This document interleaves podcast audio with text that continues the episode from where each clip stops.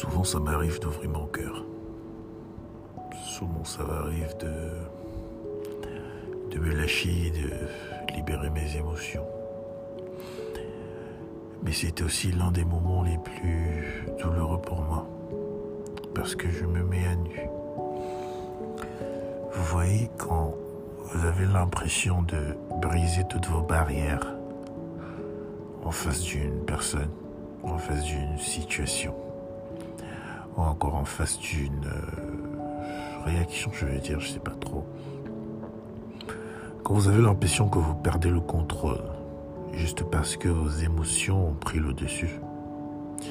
Quand vous avez l'impression que la personne en face de vous, la situation en face de vous, ne vous laisse euh, pas indifférent, qu'elle vous pousse à agir d'une certaine façon, c'est euh, effrayant, j'ai envie de dire.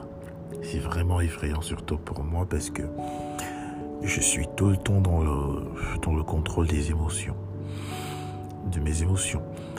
Donc, euh, c'est effrayant, quoi.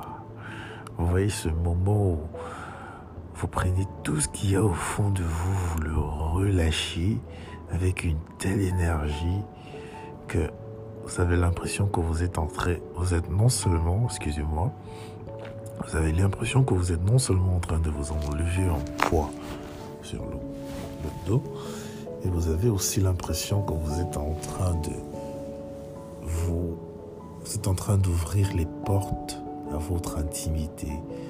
Vous êtes en train d'ouvrir les portes à votre vie.